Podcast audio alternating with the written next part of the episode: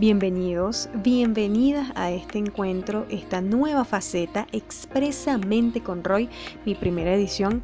Les cuento que este programa lleva consigo herramientas, herramientas que pondremos en tus manos para ayudarte a desenvolverte en cualquier área de tu vida.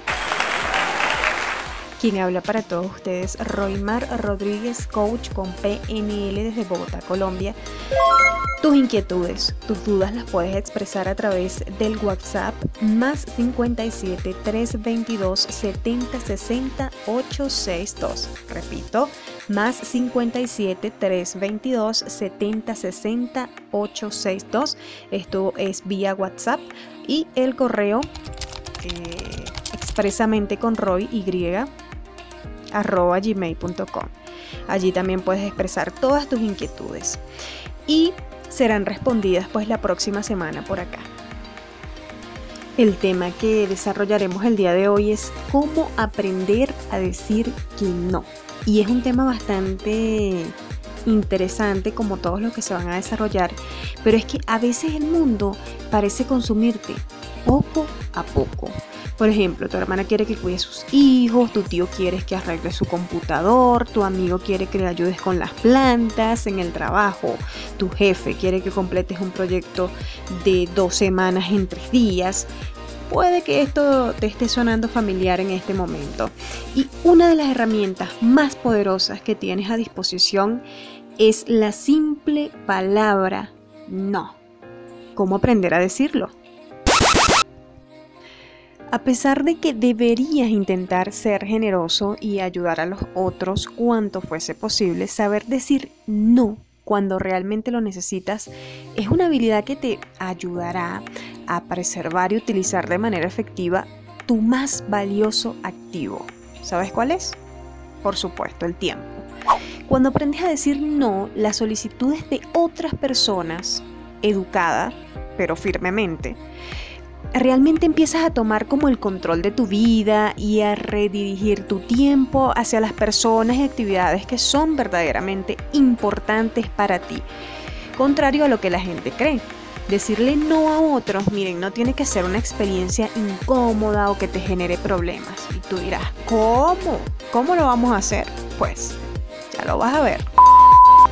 ¿Cómo decir no en situaciones sociales? Por ejemplo, decirle no a la familia y a los amigos es usualmente difícil porque sencillamente nos sentimos como obligados o comprometidos a aceptar lo que sea con tal de preservar y mantener nuestras relaciones. Por supuesto, es grandioso ayudar si te es posible y de hecho deberías ser condescendiente y generoso con los miembros de tu familia y personas más allegadas, pero eso no significa que debas de pasar por encima de tu tiempo, de tus prioridades y de tus sueños. Hay personas que renuncian renuncian a muchísimas cosas solamente por el miedo de decir que no. En ocasiones, mm, sencillamente la demanda sobre tu tiempo puede llegar al punto de quitarte un espacio vital para ti mismo. Y a menos que tú aprendas a decir que no, te será imposible dedicar parte de tu vida a ti mismo. Así que existen límites y creo que vas entendiendo el punto. Así que a continuación vamos a hablar de algunas técnicas valiosas que pueden servirte para decir no sin generar fricción ni rechazo en las personas. El no sin explicación. Esta es una de las mejores técnicas y en vez de buscar una buena excusa, porque siempre nos estamos escondiendo detrás de excusas, simplemente dices algo como, lo siento, ya tengo algunos planes importantes que llevar a cabo. Y dejarlo así como tal. No hay necesidad de que expliques qué planes son los que tienes. Incluso si estos planes son relajarte en tu casa y descansar, aún así son tus planes. Y no hay necesidad de justificarlos ante nadie el no de la política personal. Otra forma poderosa de decir no es utilizar una política personal. Por ejemplo, si estás cansado o cansada de recibir llamadas de vendedores a tu teléfono, puedes decir algo como, lo siento, pero tengo una política personal de no comprar cosas por teléfono. También puedes referirte a una política familiar, por ejemplo, lo siento, me queda imposible ir con ustedes porque en mi casa los viernes y la noche son de cena familiar. Lo bueno de referirse a una política personal o familiar es que por lo regular las personas no ven la respuesta como un rechazo, simplemente estás ajustándote a una regla que tú mismo creaste o que existe en tu núcleo familiar. Por supuesto, para responder algo así debes primero tomarte el tiempo para identificar cuáles son las políticas familiares que tienes y cuáles son las políticas personales que has creado o vas a crear en dado caso. El no de la pareja. En ocasiones simplemente necesitas algo de tiempo para pensar las cosas. Y una de las formas en las que puedes lograr esto es respondiéndole a alguien diciéndole algo como que muchas gracias, voy a consultarlo con mi pareja primero y luego te llamo. Esta aproximación es buena para cuando un vendedor agresivo, por ejemplo, nos intenta convencer de comprar algo y tiene que ser ya. Otra cosa es el no del plato lleno, como le dicen por ahí, o de la agenda llena. Es que simplemente digas algo como lo lamento, tengo demasiados proyectos en mi agenda o tengo proyectos en mi plato por el momento. Es una forma de decir. También el no de la promesa personal. Una estrategia similar de la política personal es la parte de la promesa personal. ¿Cómo es esto? Bueno, en este caso, simplemente es posible decir algo como, lo siento, pero me prometí a mí mismo no aceptar más responsabilidades por el momento. Otra alternativa es despersonalizar la promesa, algo como lo lamento, le prometí a mi madre que la visitaría hoy en la tarde. Por allí dicen que ser honesto es lo mejor y bueno, existe el no honesto. Y finalmente pues es una forma bien simple y sencilla de decir no. En situaciones sociales es ser honesto con algo como, eso suena genial, me encantaría, pero esta semana quedé agotado con tanto trabajo y realmente me gustaría tomarme el fin de semana para recargar baterías. Y esta quizás es la mejor aproximación y no hay necesidad de crear excusas. Claro que en las anteriores tampoco realmente. Solo si te tomas el tiempo para definir cuáles son tus políticas o promesas personales, tendrás que inventarlas o decir sí sin querer. Hasta aquí estos consejos que están buenísimos, pero también hay uno bastante interesante que lo capté por allí hace poco y es como practicar, practicar frente al espejo cómo decir no de manera asertiva. ¿Por qué? Porque nuestro cuerpo tiene que estar de acuerdo a lo que estamos hablando. Entonces practicar en el espejo, decir que no, también puede ser importante. Y ustedes dirán, ¿qué? Es que hay personas que se les hace muy difícil decir que no y tienen que hacerlo parte de su vida. Decir no te ayudará a tener más tiempo para ti, a retomar el control sobre tu vida y por supuesto a apelar con la honestidad asertivamente. Y pues no tienes que aceptar cosas que no quieres, ni mucho menos ir en contra de, tus deseos. Así que si tú conoces otra técnica o estrategia, puedes dejar tus comentarios en nuestras redes sociales o nuestro número en WhatsApp. Te recuerdo que estás escuchando expresamente con Roy y de esta forma continuamos. Consejo de la semana. Y el consejo de esta semana es que no tienes que ser perfecto para inspirar a los demás. Deja que los demás se inspiren por cómo lidias con tus imperfecciones. Nadie es perfecto. Y te pregunto ahora a ti, ¿alguna vez has querido convertirte en todo un ejemplo para los demás? O quizás habrás soñado con ser una persona inspiradora que transforme vidas por donde quiera. Puede que sí, sin embargo, es posible que hayas perdido esa pasión por esa meta, por verte al espejo y darte cuenta que no eres un ser perfecto que merezca admiración, sino que eres como cualquier otro ser humano, con fallas eh, que más bien estás para que le ayuden a resolver todas las complicaciones que puedas tener. Pues bien, es hora de trabajar, porque en realidad sí se puede inspirar a otros, pero no volviéndote perfecto, sino lidiando con tus imperfecciones. Por alguna razón el ser humano siempre busca la perfección en todo lo que hace. No sé, y, les digo que esto suele ser la causa de muchas decepciones, pues dado que la mayoría de las cosas no suelen pasar como nosotros esperamos, terminamos a veces abandonando los proyectos o metas, sintiéndonos derrotados. Y es tiempo de que tú comprendas que nada de lo que hagamos será perfecto y que esto en realidad es una bendición, pues la imperfección es donde podemos encontrar las oportunidades para crecer, aprender y ser mejores. Siempre ser mejor, pero no ser perfecto. Solo piensa en algo en donde hayas ganado. Quizás allí obtuviste la nota más alta en algún examen o un trofeo por algún deporte, lo que sea. Intenta revivir ese instante en tu cabeza y dinos, ¿qué aprendiste? ¿Qué te hizo mejor persona? ¿Cómo te ayudó ese logro con tus problemas? De ninguna manera. Miren, una victoria puede quizás hacerte revivir esos momentos en donde te preparaste y te forzaste. Pero fuera de eso, solo te producirá alegría, satisfacción, entre otras tantas emociones de júbilo que francamente eh, no transformarán mucho tu vida. Pero ahora, pensemos en algo en donde hayas fracasado. Quizás también recuerdes un examen que no aprobaste o cualquier otra situación. Y ahora piensa, ¿qué sentiste o qué pensaste en ese momento? Allí seguramente pensaste que eras un fracasado, una fracasada, sentiste mucha tristeza. Sin embargo, algo más que podría pasar allí, si te lo permites, es entender qué cosa fue lo que hiciste mal que te llevó a esa derrota. Si te fijas bien, verás que encuentras razones, causas, motivos y eso te dará el, conocimiento para evitar caer mm, de la misma forma otra vez o una segunda vez. La derrota en sí te invita a crecer, a evolucionar, a aprender y todo esto sería imposible si todos fuésemos perfectos. O sea, qué gracia tiene en la vida si todos fuésemos perfectos. De hecho, ser perfectos le quita sentido a la vida y sin duda es muy posible que ni siquiera estaríamos en este mundo. Y entonces, ¿por qué pensar en lo perfecto?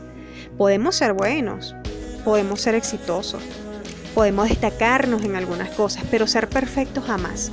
Tu vida, mientras más mm, derrotas tengas, mientras más problemas hayas tenido, mientras hayas tenido fracasos, más oportunidades tienes para ofrecer al mundo una motivación, un consejo, una inspiración.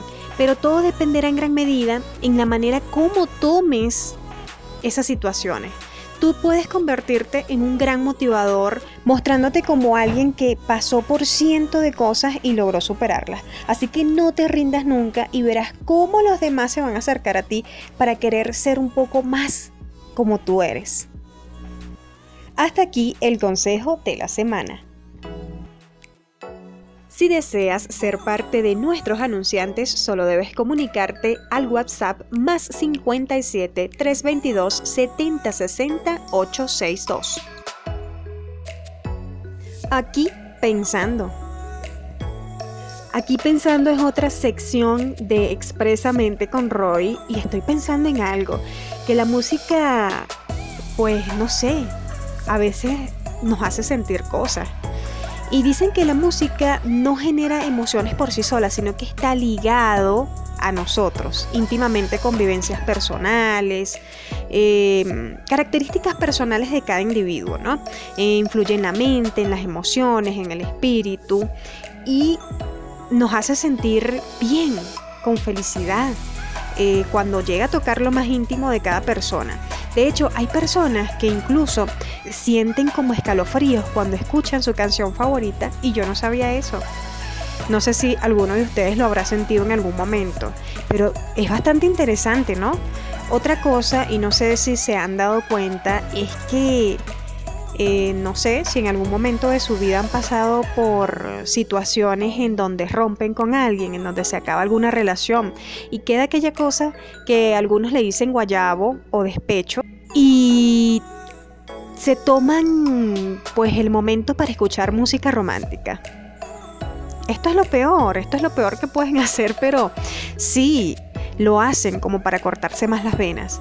Entonces, en cierto sentido, cada canción provoca sentimientos y recuerdos, un amén de estado emocional, de disfrute, de paz interior, no sé, esto depende del ritmo, ¿no? Eh, algunas generan ganas de, de, bailar, otras de relajarse, otras de enamorarse, otras de meditar. Hay muchísimas canciones. ¿Cuál es la tuya, la favorita?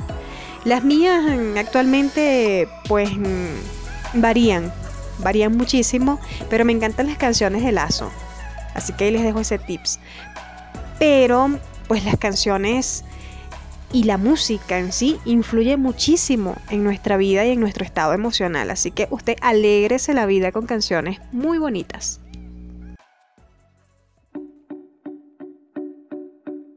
Recuerda que te puedes comunicar al más 57 322 7060 862.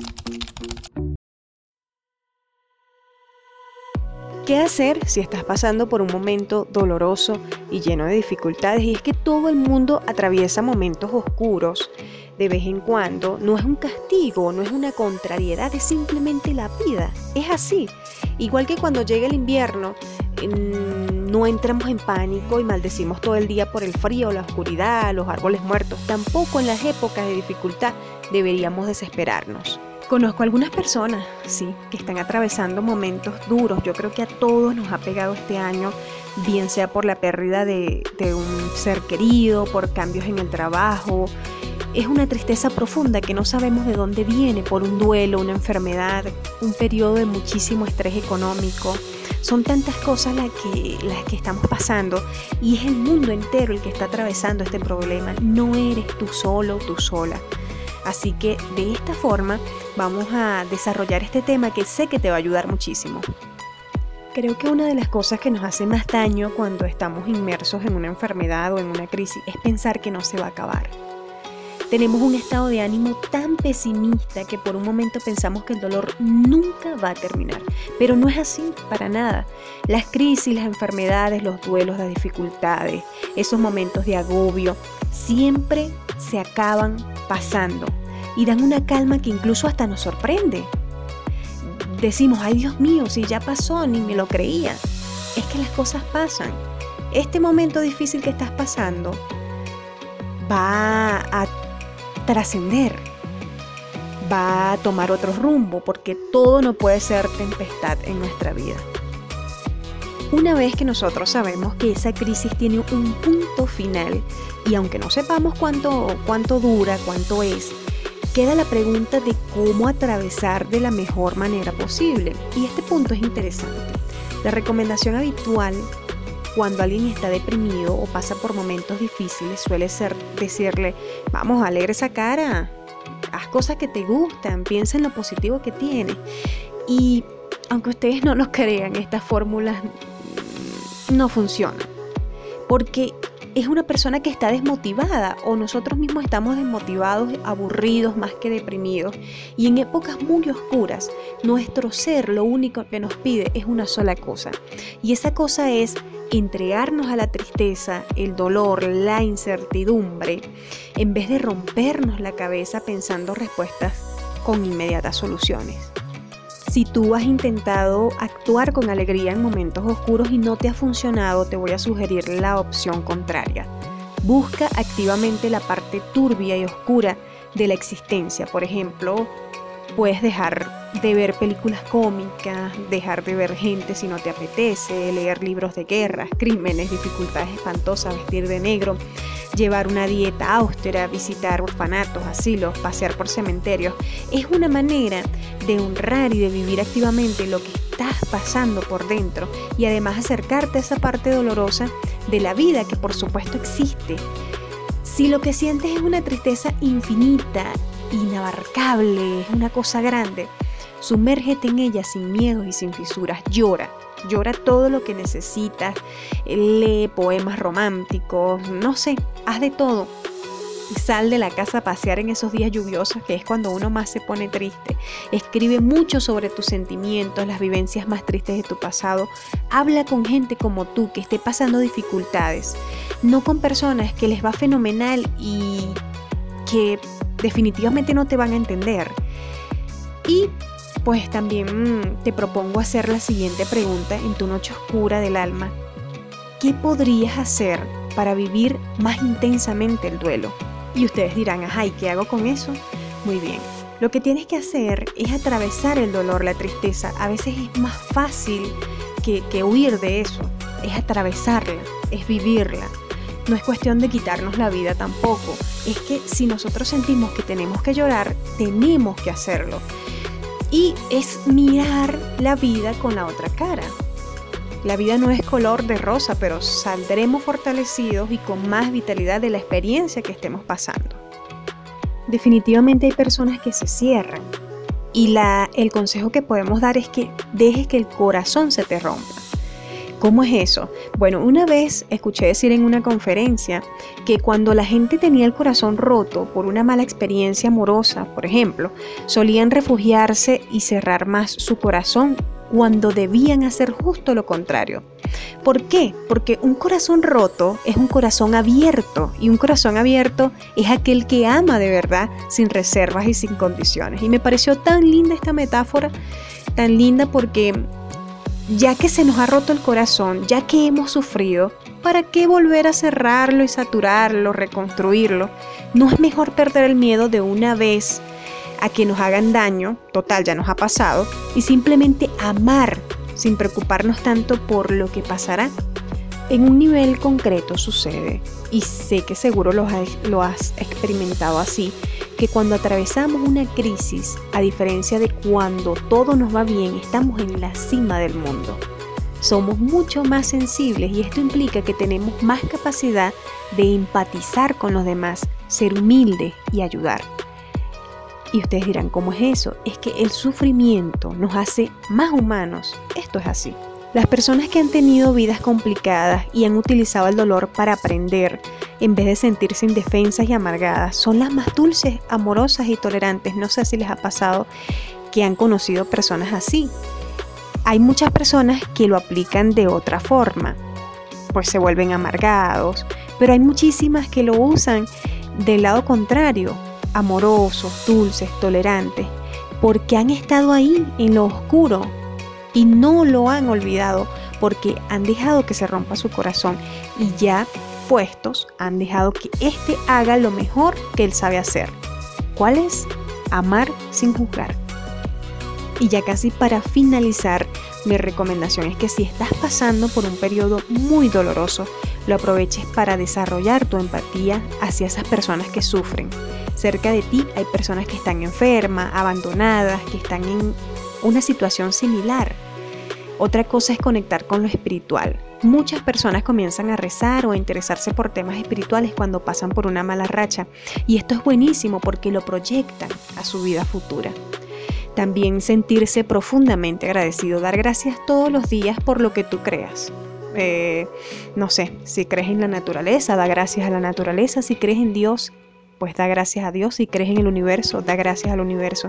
Pero sentirse agradecido es algo que nos va a fortalecer y aparte de eso vamos a estar con los brazos abiertos para recibir lo que sea y ser más tolerante con los demás. Eh, a veces mm, miramos las debilidades ajenas mm, de una forma despectiva y ahora te encuentras en tu punto más bajo, no hay mejor manera de aprender las lecciones de humildad y tolerancia que a través de nuestros propios errores y fracasos. Resumiendo todo, en primer lugar es tener la certeza de que la oscuridad va a pasar. Al igual que se han terminado otros momentos dolorosos vividos en el pasado, esto no es una frase motivadora de internet o algo así, es una realidad que ha experimentado todo el mundo. La noche oscura acaba y llega reconfortantemente que un nuevo día. También lo importante es atravesar el dolor, como lo dije anteriormente, dejar de huir de los pensamientos tristes y enfrentarlos, vivirlos. Es como vivir ese luto que tenemos.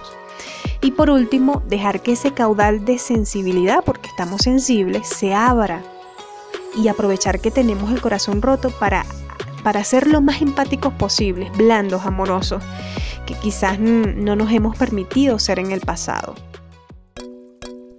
De esta manera llegamos entonces a la parte final de Expresamente con Roy.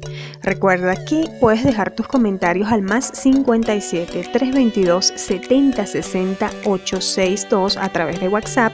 Cuéntanos qué te pareció, si estos temas te han ayudado de una u otra forma. Y recuerda que lo hacemos con mucho cariño para que enfrentes cualquier área de tu vida de adentro hacia afuera. Nos puedes escribir también a nuestro correo electrónico expresamente con en Instagram arroba expresamente con Roy. Síguenos y bueno, está pendiente de todos los temas que traeremos para esta semana. Recuerden quién les habló con todo el placer y el gusto del mundo en la producción y edición, Roymar Rodríguez, coach con PNL desde Bogotá, Colombia. Un gusto y un placer, abrazo y bendiciones para todos.